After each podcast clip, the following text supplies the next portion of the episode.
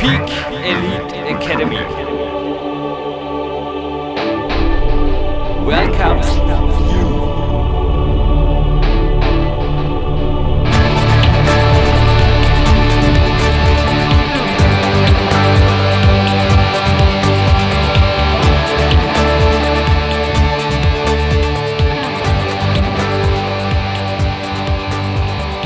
Jürgen Reis begrüßt Sie sofort zu einer PowerQuest C-Sendung. Aber bevor diese jetzt gleich startet, dachte mir, ich greife gerade direkt nach dem Team schon fix zum Mikro. Die Big Elite Academy Hymne von Marc Protze arrangiert werden manche Zuhörer schon kennen. Und ja, es geht weiter. Zugegeben, viel Überzeugungsarbeit hatte mein Team heute nicht zu leisten.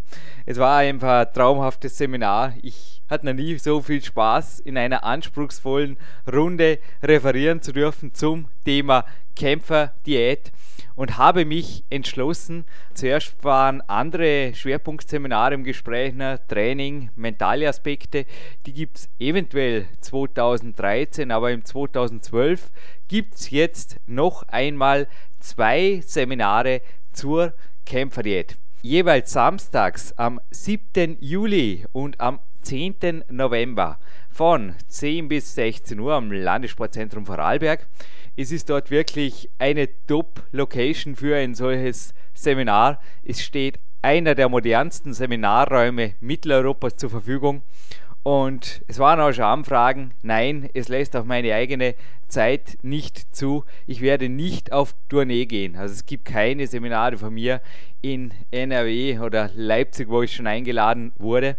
Meine Zeit betreffend auch eine Kurzinformation. Big Time 2. Es trudeln fast wöchentlich E-Mails in der Redaktion ein. Wann erscheint das Buch Jürgen Reis? Ich habe da selber auf dem Podcast eventuell eine Spur zu früh angekündigt. Das Buch ist derzeit wieder im Projektstatus. Also mir läuft es sportlich sehr gut.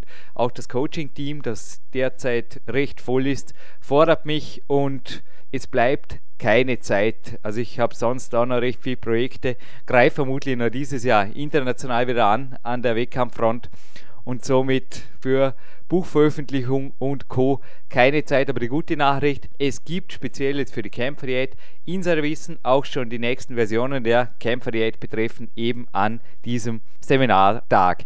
Wichtig, es wird eine reduzierte Teilnehmerzahl sein.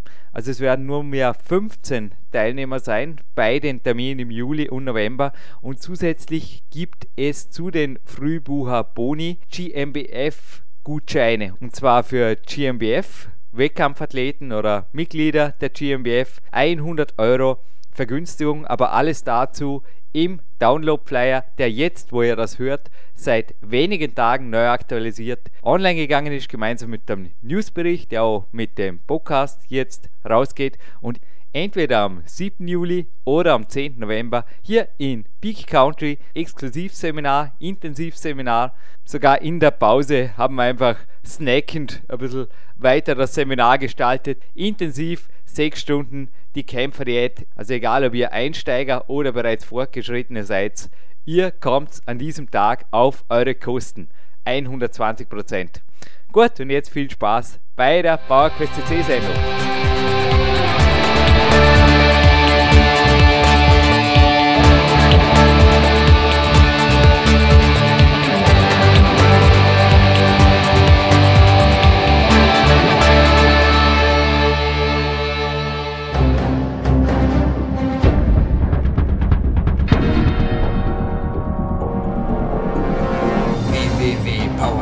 CC, der kostenlose Kraftsport-Podcast für alle, die fit werden und bleiben. Präsentiert von Jürgen Reis, Dominik Feischl und peakprinzip.com.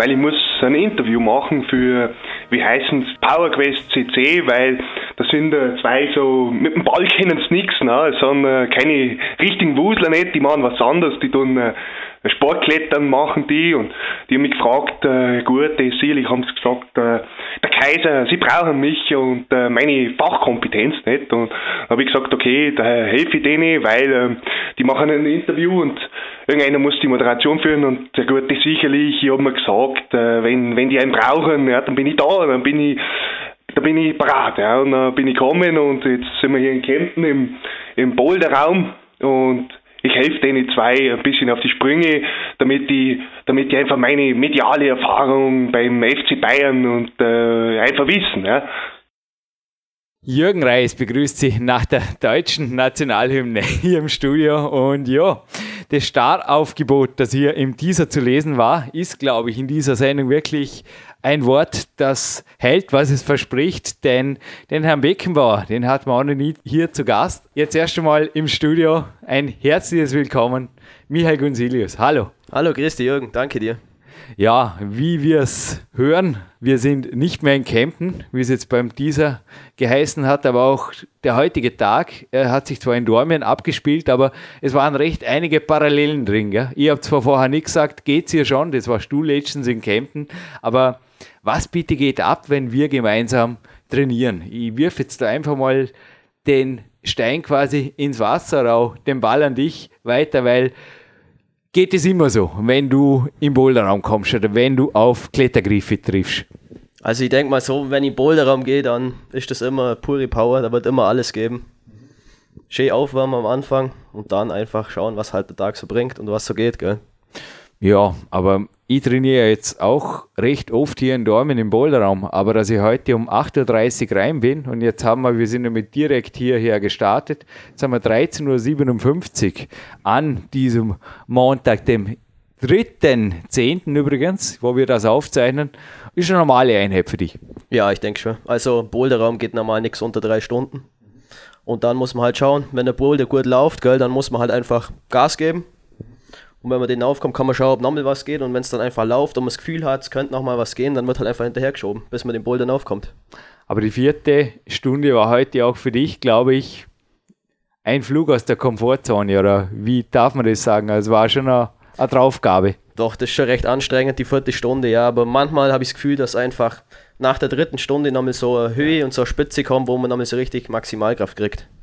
Woran liegt das? Ich denke, man ist einfach optimal aufgewärmt dann mir geht es zumindest so, da kriegt man gutes Gefühl auf die Griffe. Man hat sich vielleicht schon zwei Stunden mit dem Boulder beschäftigt, ist ganz gut eingeschossen auf die Bewegungen und weiß ganz genau, was man zu tun hat. Was gibt dir, weil du bist jetzt auch schon heute fast drei Stunden Fahrzeit in Kauf genommen, so wie auch ich die letzten Wochen, als ich zu dir nach Kempten gefahren bin. Was gibt dir so ein Ausflug hierher? Macht man das allein auch? Ja, ich würde sagen, es macht einfach wahnsinnig viel Spaß Macht man das alleine auch? Alleine. alleine würde ich, na, also ich denke, alleine macht man es nicht. Nee. Also ich habe auch jetzt die letzten zwei Mal, als ich bei dir war, irgendwo so gerade das am Ende, die magische vierte Stunde. Ich denke die, also du hast heute auch gesagt, ich brauche morgen einen Ruhetag. Mir geht es ähnlich, wir haben morgen einen lockeren, ja, eventuell gehe ich die Turner rüber, ein bisschen Antagonistentraining machen, aber einen lockeren Gegenspielertag machen dass es einfach so reinzieht oder dass man alles gibt. Ich glaube, da ist schon Trainingsatmosphäre oder auch die anderen wesentlicher Bestandteil eines Trainings. Würdest du mir da zustimmen? Ja, ich würde schon sagen. Also man kann deutlich härter trainieren und kann mehr ans Limit gehen, wenn man motiviert die Leute hat, die einfach mitziehen. Und man sich gegenseitig einfach pushen kann und ja, sich gegenseitiges Zeug halt zuschiebt. Du bist heute nicht alleine nach Dorming gefahren und ja, es wird langsam Zeit, also die Nummer drei. Wir hatten noch wenige Podcasts hier, die wir zu dritt moderierten. Mal kurz ans Mikro lassen. Ja, mit du, Martin, weil du hast heute auch hart geklettert und wie war es in Dormen im Boulderraum? Ja, war eine super Einheit. Mir hat man wieder viel gezeigt, hat viel für mich gebracht. Ja, war recht anstrengend, aber gehört auch dazu. Ein bisschen Biss muss man zeigen. Im Gegensatz zu Michael kletterst du, glaube ich, noch nicht so lange und auch noch nicht wirklich jetzt im oberen 10. oder unteren 11. Grad wieder, Michael. Nee, gar nicht, gar nicht. Ich kletter jetzt seit einem Dreivierteljahr, befinde mich jetzt circa am 8. Grad. Macht super viel Spaß, super motiviert. Und der Michael gibt mir einfach auch viel, weil er viel weiß, weil er mir viel helfen kann. Dennoch finde ich jetzt so Trainingspartner wie mir oder der Michael, ja, wie jemand, der noch in den Anfängen des Klettersports, ich sag's einfach mal so, oder des Kraftsports steht. Du bist 22, hast du mir erzählt. Der Michael ist übrigens zwei Jahre älter, aber finde ich recht gewaltig.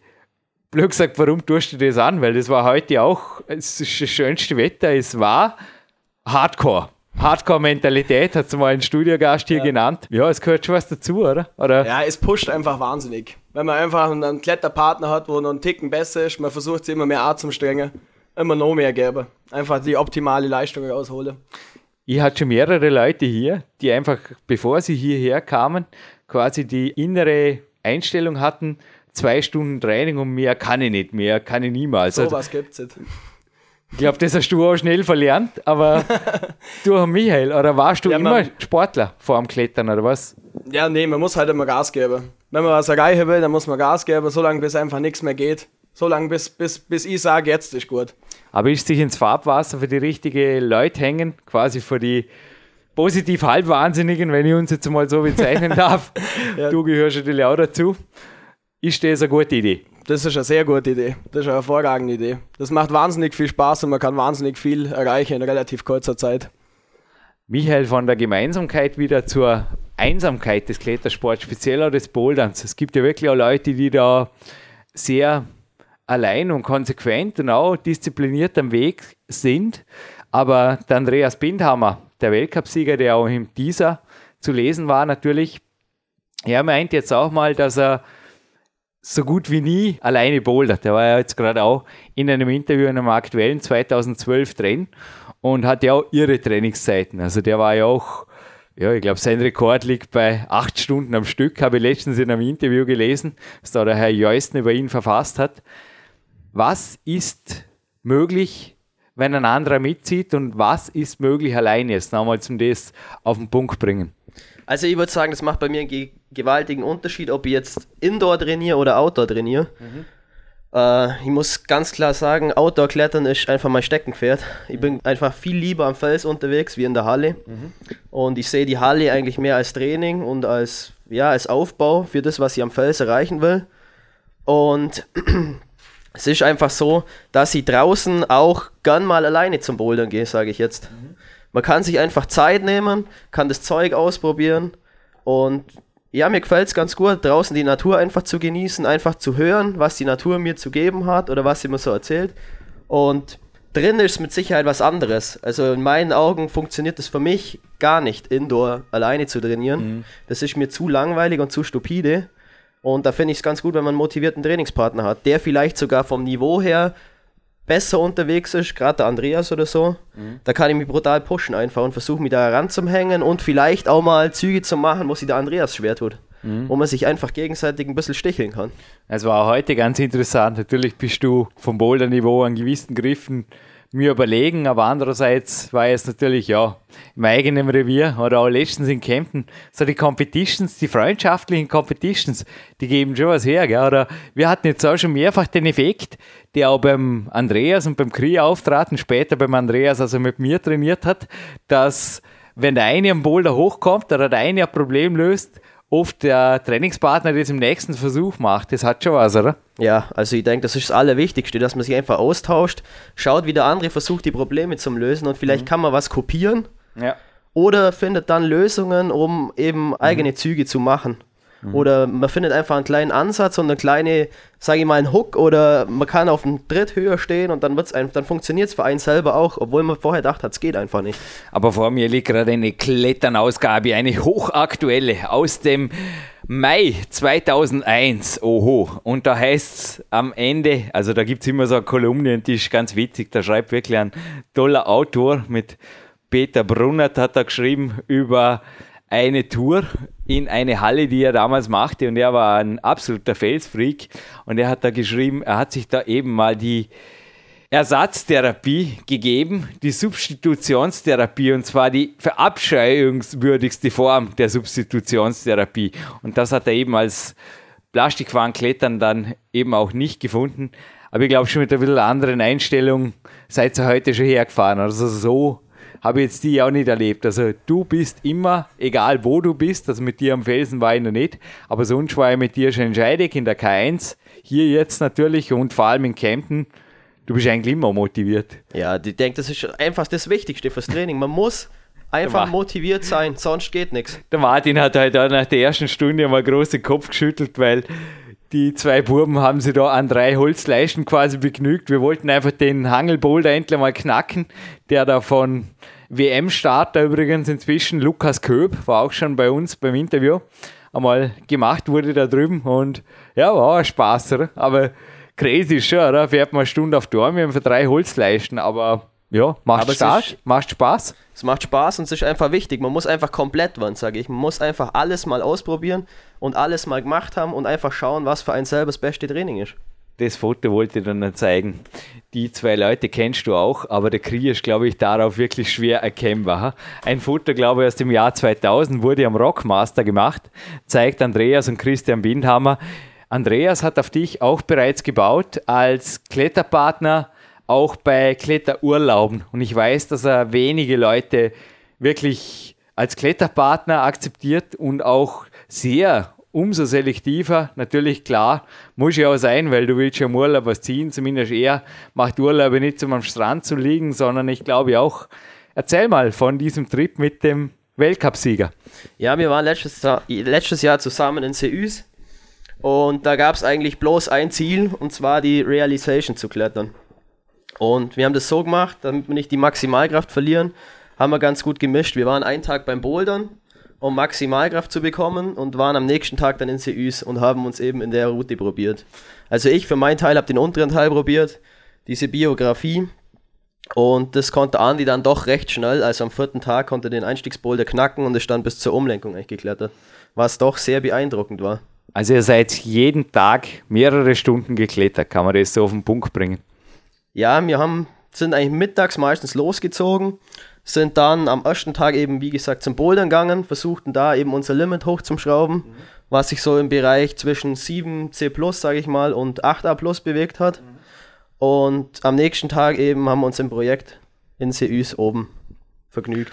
Und für alle, die Süß nicht kennen, also gerade für alle Nicht-Kletterer, die jetzt zuhören, ja, man läuft da ein Weg, wenn man flott ist, Ja, ich würde so sagen, so 45 Minuten Aufstieg. bist du aber sehr flott. Also normal Wandertempo ist eineinhalb Stunden circa. Ja, Ja, ganz netter Tag, oder? Alle, die jetzt zuhören und denken, was ist da eigentlich los? Oder wie trainiert man sinnvoll mehr als eine Stunde Kraft? Wie ist es möglich, ohne Ruhetage sowas zu machen? Ja, die Frage gilt dir, weil es gibt ja im Fitnesssport, also du hast vorher auch an der Wand hier einige speziell Bodybuilder beobachtet und dort gibt es eine Grundregel, dass also jedes Training über 45 Minuten oder spätestens nach einer Stunde oder eineinhalb katabol, sprich muskelzerstörend ist. Nun, ich beobachte ja eine ganze Weile so ein bisschen das Spiel, das du mit deinem Oberarm lieferst, der glaube auch heute ein bisschen Milchsäure abgekriegt hat. Auf jeden Fall schaut er gewaltig aus. Und ich werde auch ein Foto von dir natürlich, wenn du erlaubst, das hier auch im Boulderraum gemacht wurde, nicht heute, aber letztes Mal. Heute haben wir nur trainiert, nicht fotografiert, in unsere PowerQuest C Galerie stellen. Hast du jemals befasst mit der Theorie des Katabolen? Weil, ja, einen Fehler sollst du nicht machen, Kraftsportbücher schreiben, weil dann kriegst du ja so E-Mails oder dann wirst du halt da teilweise ein bisschen Ja. bekrittet. Was ist davon zu halten? Also ich muss sagen, ich habe mich mit Trainingslehre bisher wenig befasst. Ich mache einfach das, wo ich denke, dass es gut für mich ist.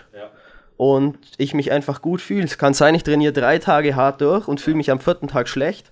Es kann aber auch sein, dass ich eine Einheit fahre, so wie heute zum Beispiel, wo ich schon während der Einheit oder nach der Einheit einfach merke, es ist an die Reserven gegangen und du hast einfach alles aufgebracht, was du gehabt hast und ich denke, ich mache morgen einfach einen Ruhetag und das brauche ich dann auch. Und ich denke, für mich bringt das nichts, wenn ich mich dann irgendwelche Trainingsstudien halte, weil ich muss mich beim Training gut fühlen.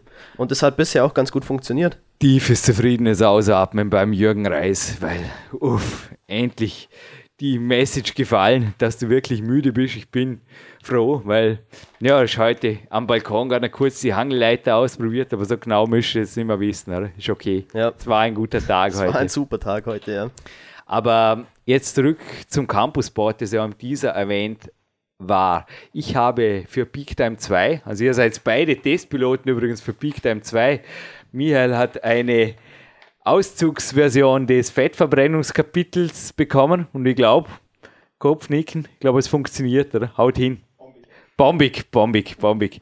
Mir ist gerade ein bisschen weg vom Mikrofon, aber du hast bei mir letztens was ausprobiert. Das kommt aus der Tiroler Trainingslehre. Also so ein Plateauknacker am Campusboard, speziell was die Griffkraft betrifft. Und ich habe das ein bisschen in einer Variation beschrieben, dass das auch für andere Kraftsportarten anwendbar ist. Also wir haben gerade heute ein bisschen diskutiert über dieses System.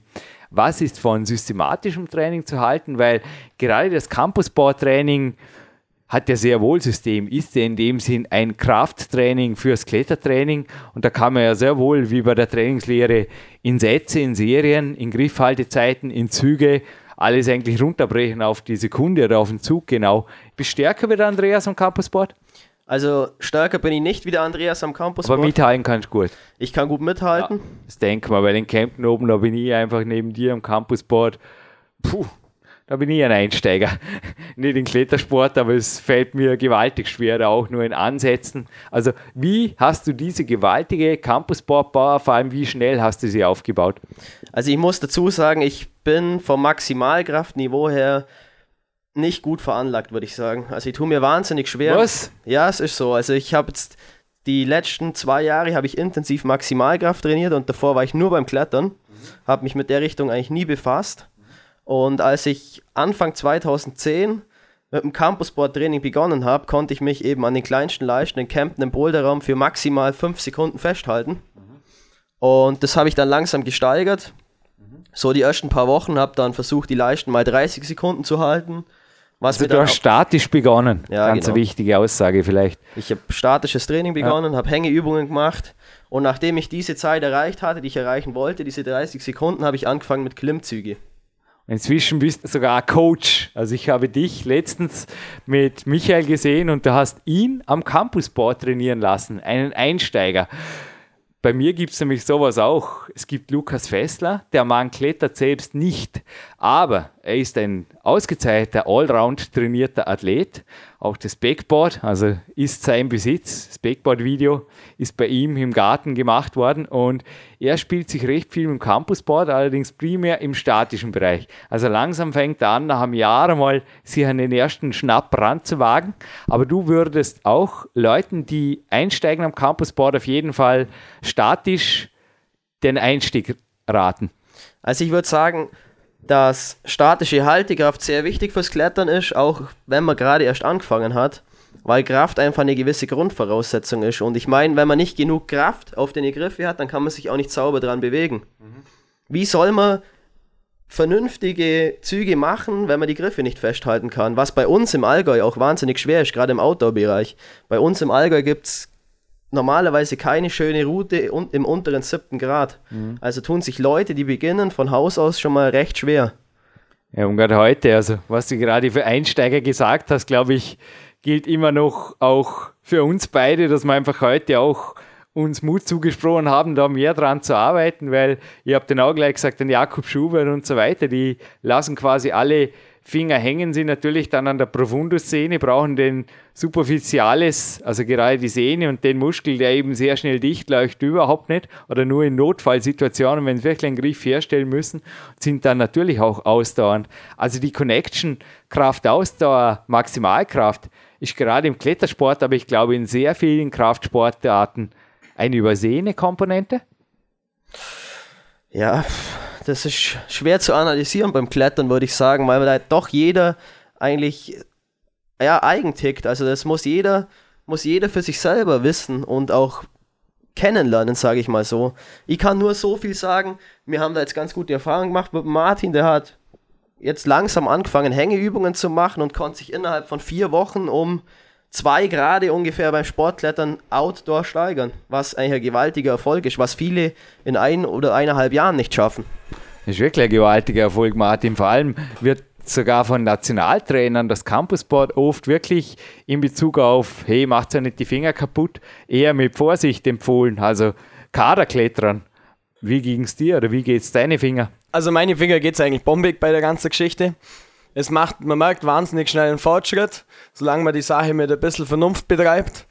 Man muss, man muss einfach auch früher loslassen, bevor man abschmiert. Das ist auch eine ganz wichtige Geschichte. Also Muskelversagen in dem Sinn weder jetzt im Kraftsport immer das Gelbe vom Ei und schon gar nicht am Campusbau. Wobei am Campus limitiert sich eigentlich oft für selber, habe ich das Gefühl, gell? dass man einfach vorher abgeht, vor eigentlich da.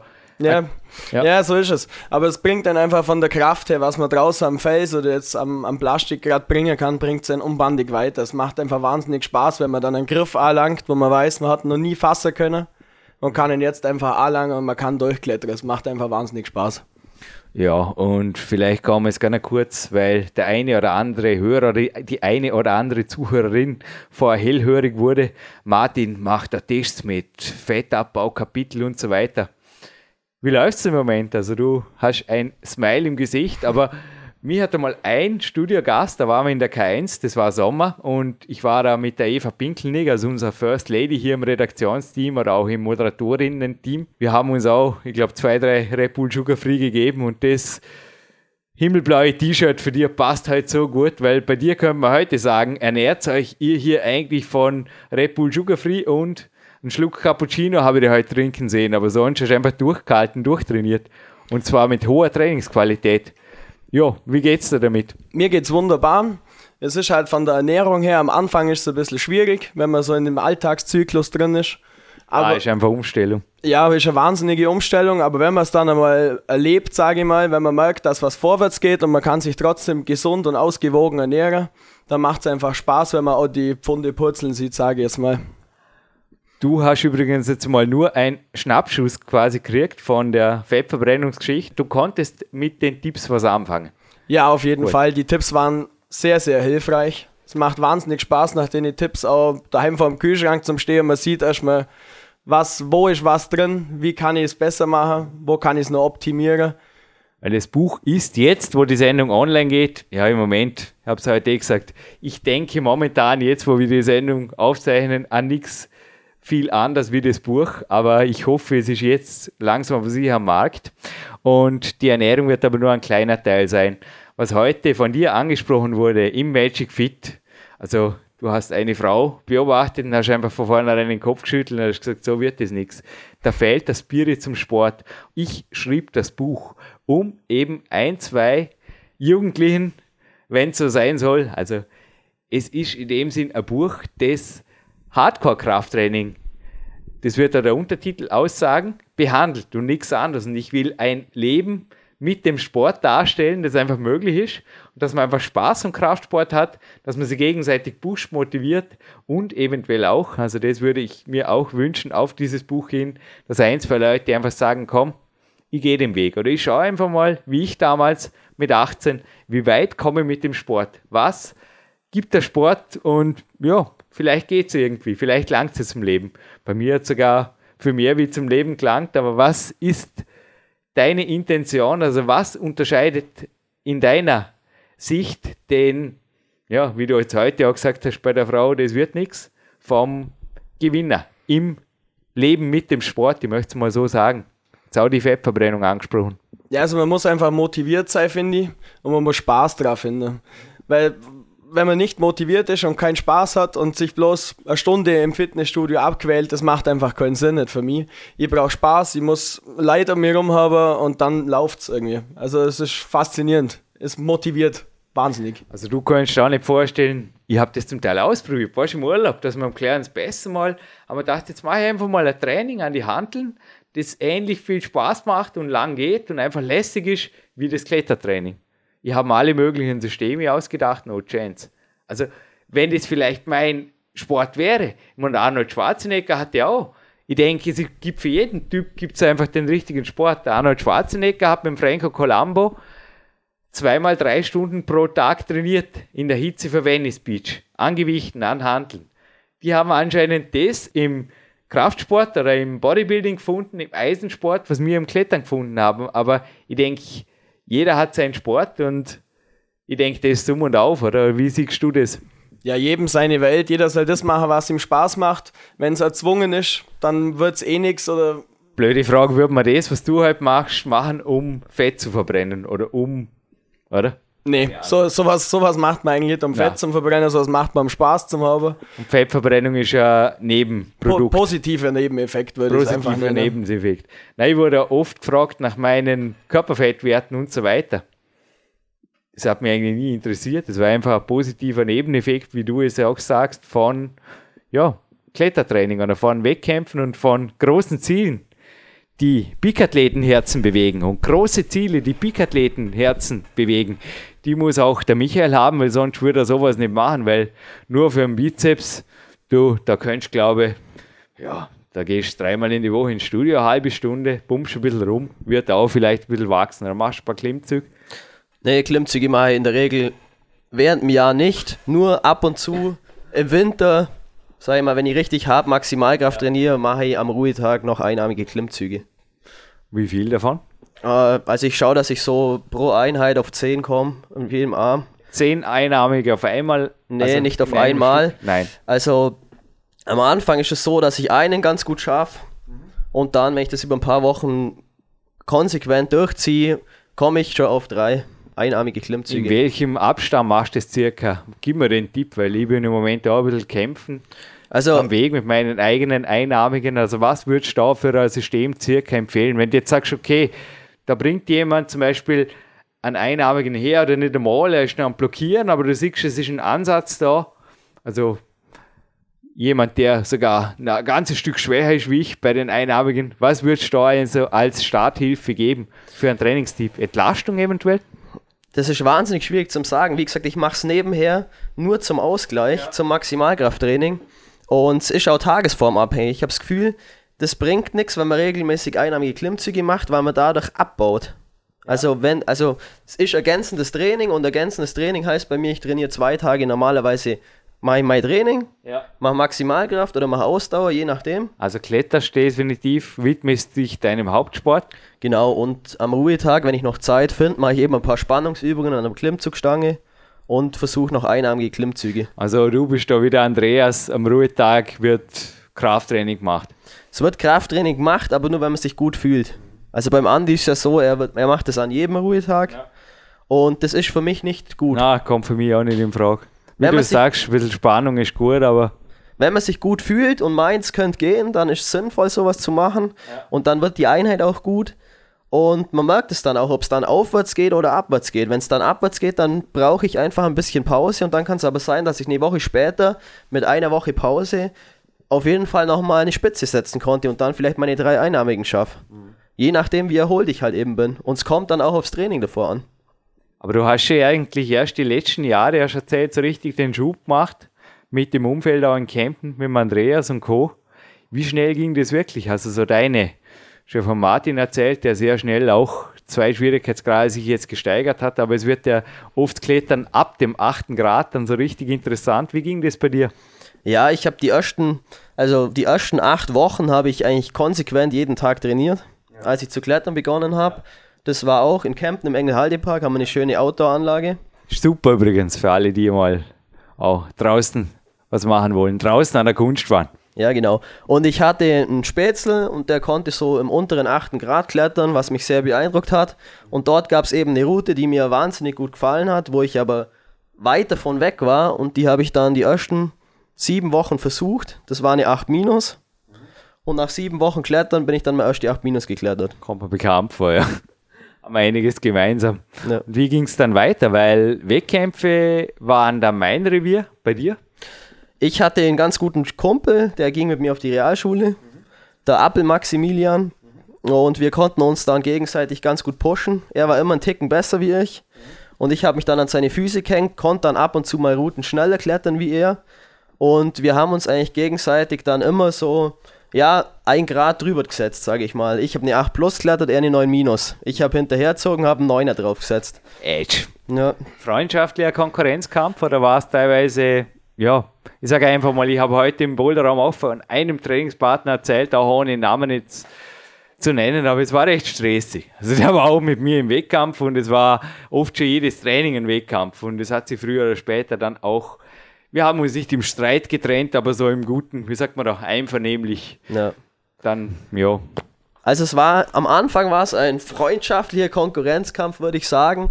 Und es hat sich schnell rauskristallisiert, dass der Maxi deutlich mehr Maximalkraft hatte und dort auch das bessere Talent hatte.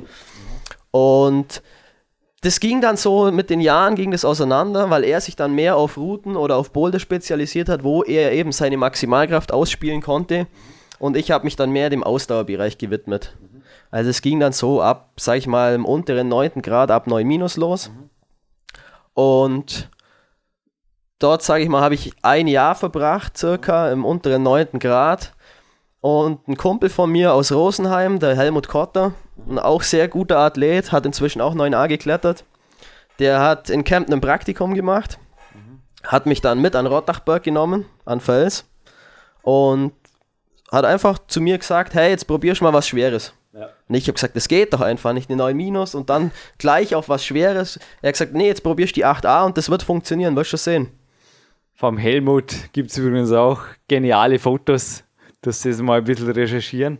Kotter ist der Name. Ja, genau. Genau. Helmut Kotter. Mit Doppel-D geschrieben, glaube ich. Ja. Auch ein Hühne. Also auch du gehörst nicht wie ich eher zu den Leichtgewichten, sondern du gehörst durchaus zu den athletischen Athleten in diesem Sport. Du bist wie groß und wie schwer?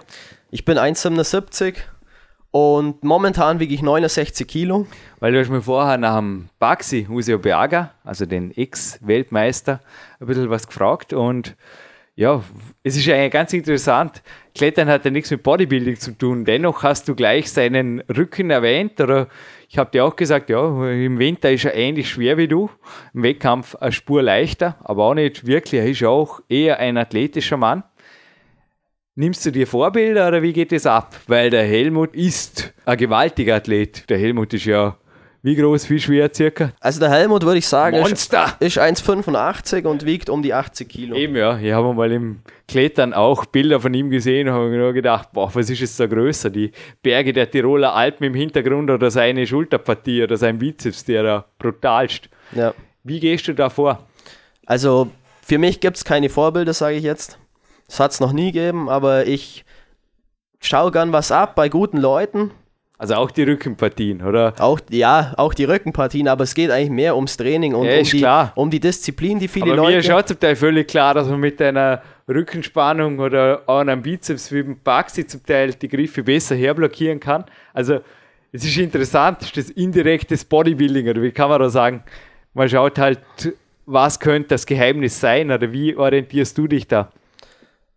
Also, ich orientiere mich da an niemand. Ich mache einfach, ich gehe einfach bouldern und das, was an einen ranwächst, sage ich jetzt mal, das ist gut. Und das braucht man mit Sicherheit auch, aber ich trainiere nicht spezifisch und sage, ich habe zu wenig Oberarmstrom, ich trainiere jetzt meinen Bizeps auf. Das mache ich nicht. Also du gehst nach wie vor klettern und orientierst dich nach deinen Kletterzielen, weil du bist ja jetzt auch, wo das Interview aufgezeichnet wird, ganz knapp dran. Ich gönne es dir natürlich noch dieses Jahr an einer der schwersten Touren im Allgäu. Projekt von Christian Windheim im unteren 11. Grad oder weiß man nicht genau, 8C, 8C Plus hast du gemeint. Ja. Und bist du am letzten Haken, also total knapp dran. Ja, es wird nicht gehen. Ich meine, jetzt hast du bei 22 Grad probiert, bei 15 easy going. Aber du gehst auf jeden Fall auf sportliche Ziele zu. Ja. Und das bringt quasi alles andere, was du jetzt gesagt hast, also auch deine gewaltige Power, oder auch die Motivation, dann wieder am Plastik oder am Campusboard zu trainieren, glaube ich, das bringt das dann alles zusammen und münzt sich dann auch auf den Körper und aufs Leben um. Habe ich das jetzt ungefähr so Ja, das Punkt stimmt schon. Also als erstes muss die Route kommen oder der Boulder kommen, der einen beeindruckt, sei es von der Linie oder von den Züge. Der es einfach wert ist zu trainieren, sage ich jetzt mal. Also ich gehe jetzt nicht trainieren und gehe ans Campusboard, dass ich am Campusboard eine wahnsinnig gute Leistung bringe und richtig viele Leisten überziehen kann oder dort einarmig abfangen kann. Das bringt mir nichts für meine Motivation und ja, ich versuche einfach diese Übungen, die ich an Bord mache, einfach auf, abzuwälzen auf meine Routen und versuche Aber im dann... Team halt war es trotzdem cool, oder? Bei Ja. mir zusammen das Projekt zu knacken. Irgendwie, es war crazy. Ich habe mir auch genau dieselbe Frage gestellt wie der Martin. Er hat gesagt, super, jetzt bin ich eine Stunde am Trainieren und ich glaube, ich habe noch ja, einen Aufwärmboulder gemacht, aber sonst bin ich jetzt nur den blöden Leisten. Ich hoffe, ich komme jetzt gar hoch.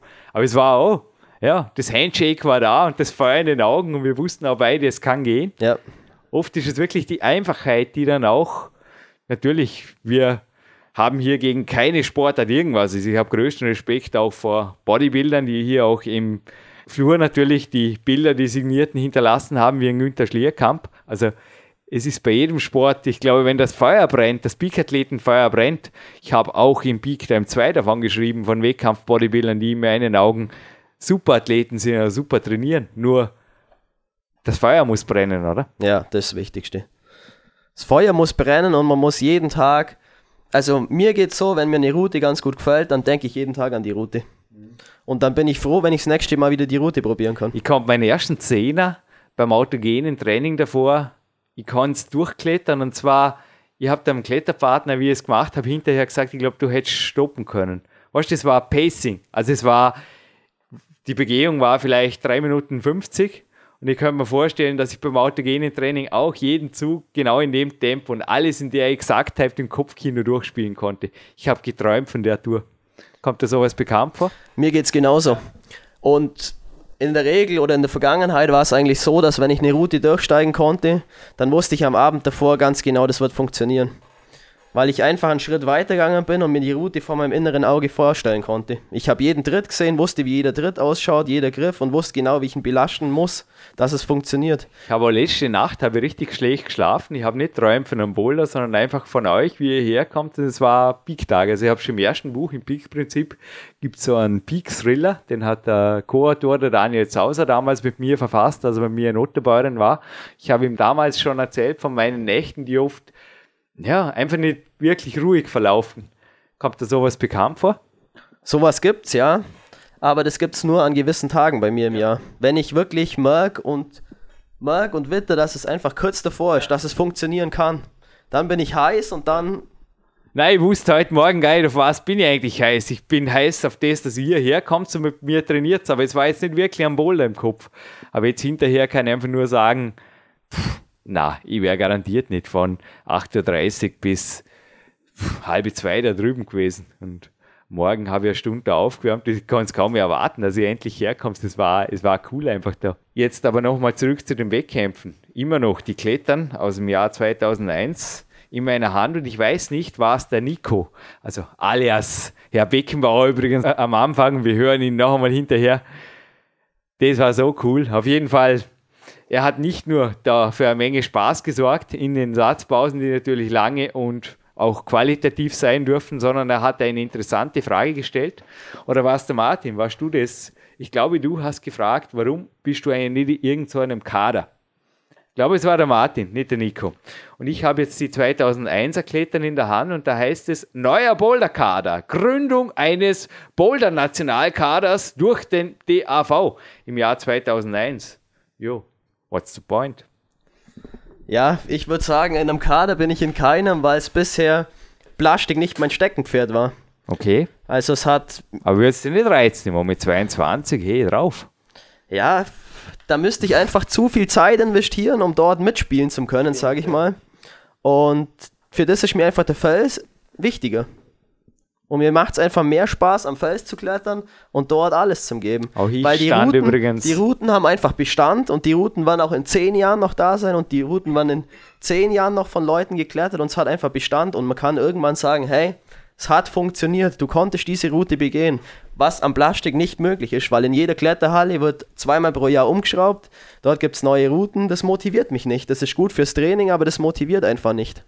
Ja, genauso wie mich immer die, die Wettkämpfe heiß machen trainiere jetzt auch schon wieder. Ja, im Moment bin ich wirklich ein bisschen im Reservistenstatus, aber ich weiß, dass in Kürze eine Ausschreibung hier reinflattern wird. Ja, noch habe ich auch noch in den Dezember im Auge, aber es wird nächstes Jahr wieder auf jeden Fall weitergehen, eventuell sogar mit dem Weltcup mal schauen. Dresden hätte einen Bewerb übrigens und es ist so, dass ich mich auch, wie du, entscheiden musst irgendwo, weil ja. mir hat das Felsklettern zu viel Zeit, Energie gekostet und ich bin da auch zwischen den Wettkampffronten gestanden. Ich hatte meine Wettkämpfe mit den Felsprojekten und meine Wettkämpfe natürlich bei den Wettkämpfen und es wurde auch psychisch, es wurde zu viel. Es gibt ja auch das Zitat, auf mehreren Hochzeiten tanzt sich nicht so gut, ist glaube ich was dran, oder? Ja, das stimmt schon. Ja. Also man muss sich einfach für eins entscheiden, was einem am wichtigsten ist und muss dort mit Leib und Seele trainieren und da dafür trainieren und einfach schauen, dass man dort die beste Leistung bringt. Das ist das Wichtigste. Was ist mit der mentalen Komponente, die dann am Teaser stand? Vielleicht gerade zum kurzen Abschluss, weil schau den Griff an, habe ich immer wieder gehört und ich konnte dir dafür in den Ausdauertouren ein, zwei Tipps geben. Ja, es begann eigentlich damit, dass du mich nach der mentalen Geschichte gefragt hast, genauso nach Ernährungstipps, die ich eigentlich auch bei dir relativ schnell abgehakt habe, weil er jetzt nicht wirklich, ja, wenn du zum Arzt gehst und nicht krank bist oder kein Problem hast, wird er dir auch wieder nach Hause schicken. Genauso habe ich mich als Ernährungscoach bei dir jetzt eher fehl am Platz gefühlt und deine Fragen, also heute fiel auch überhaupt keine Frage mehr in die Richtung, aber am Anfang hast du mich nach Mentaltipps gefragt und wir haben uns eigentlich recht schnell ausgeglichen oder du hast mir beim Bouldern Tipps gegeben, die absolut gewirkt haben. Also schau den Griff an. Ein neuer Boulder-Glaubenssatz bei mir, weil da springe ich einfach hoch zum nächsten Griff. Hat er heute x-mal funktioniert. Und ja, was kann man da voneinander lernen? Weil ich habe ja dir, glaube ich, da in der K1 ein bisschen was mitgeben dürfen. Ja, mentale Komponente, das ist schwer zu sagen. Es ist viel einfach tagesformabhängig, sage ich jetzt mal, wie man sich fühlt, wie man sich auf die Route einstellt und ob man einfach bereit ist, dann alles dafür zu geben. Ob man auch am letzten Zug dann noch so viel fighten kann und keine negativen Gedanken hat. Das ist das Allerwichtigste. Und was für mich in der Vergangenheit sehr gut funktioniert hat, wenn ich wusste, es wird schwer, es kommt ein schwerer Zug, dann stellst du dich nochmal extra auf diesen Zug ein. Ja. Dann weißt du zwei Züge vorher, hey, Achtung, gleich wird es schwer und dann musst du nochmal anreißen. Und wenn man sich das so vor Augen hält und da quasi den nächsten Griff unter seinen Fingern sieht und zuhalten sieht, dann funktioniert das für mich sehr gut. Also du nimmst die Visualisierung vorweg, circa, kann man sagen, einfach ein paar Sekunden vor es soweit ist. Genau, ja. Direkt bei der Vorbereitung. Also du bist nicht beim übernächsten Griff, sondern du bist beim jeweiligen Zug, aber einfach beim nächsten Griff und den hast du bereits fix in deiner Hand. Genau. Also ich habe das Bild fix in meinem Kopf, wie es von unten aussieht, wenn meine Finger den Griff halten. Das ist das Wichtigste für mich. Und das funktioniert immer. Wow, das sind Worte. Ja, es ist wunderschönes Wetter. Ich würde sagen, ich begleite euch auf jeden Fall noch nach draußen. Es hat mich gefreut, dass ihr hier zu Gast wart. Danke auch Martin. Es war heute wirklich auch deine Motivation immer wieder. Es war einfach ein super Spirit heute im Boulderraum und ja.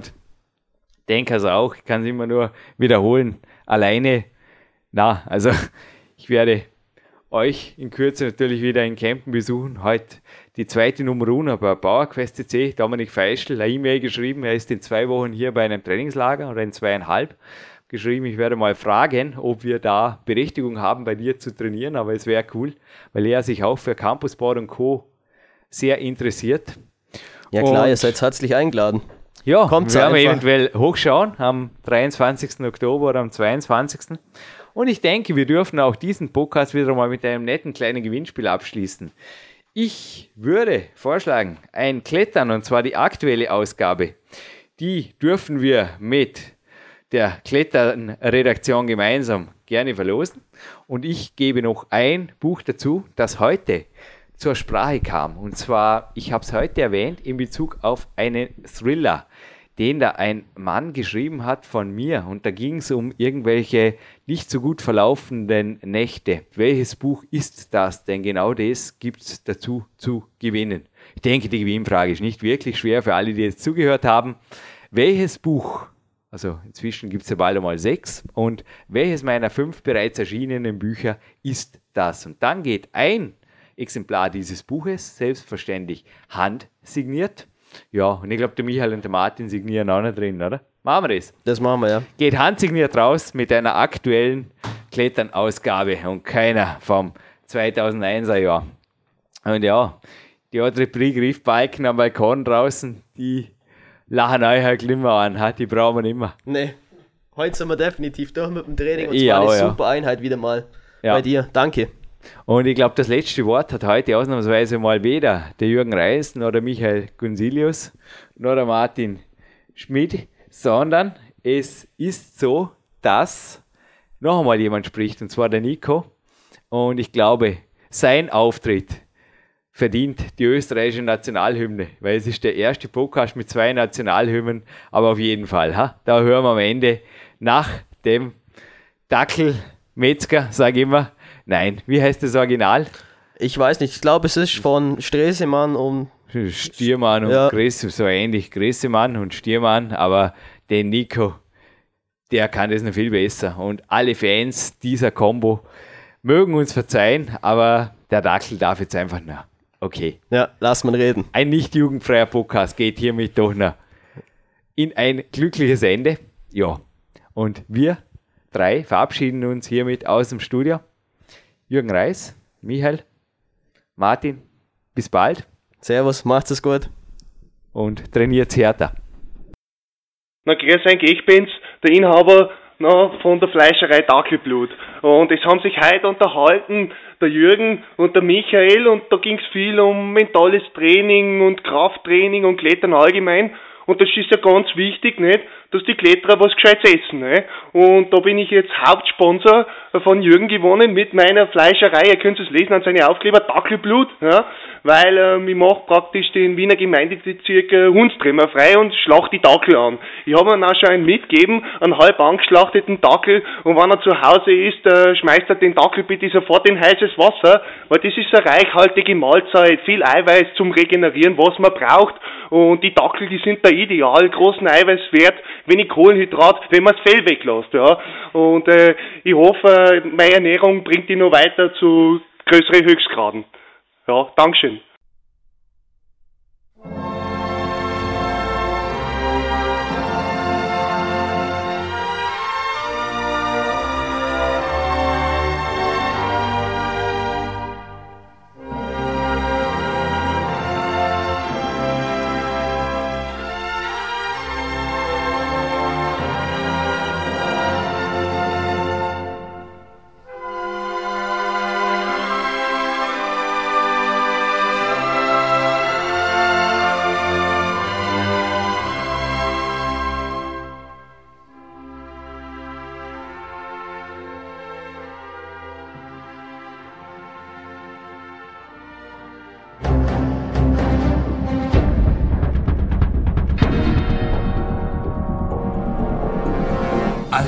Fitness-Bestseller der Peak-Trilogie, kostenlose Newsberichte und weitere Podcasts von PowerQuest CC sowie Trainingssoftware, Supplemente und Trainingsausrüstung, Personal Coachings, Seminare, Workshops und mehr. Jetzt direkt im Internet auf www.peakprinzip.com oder www.jürgenreis.com.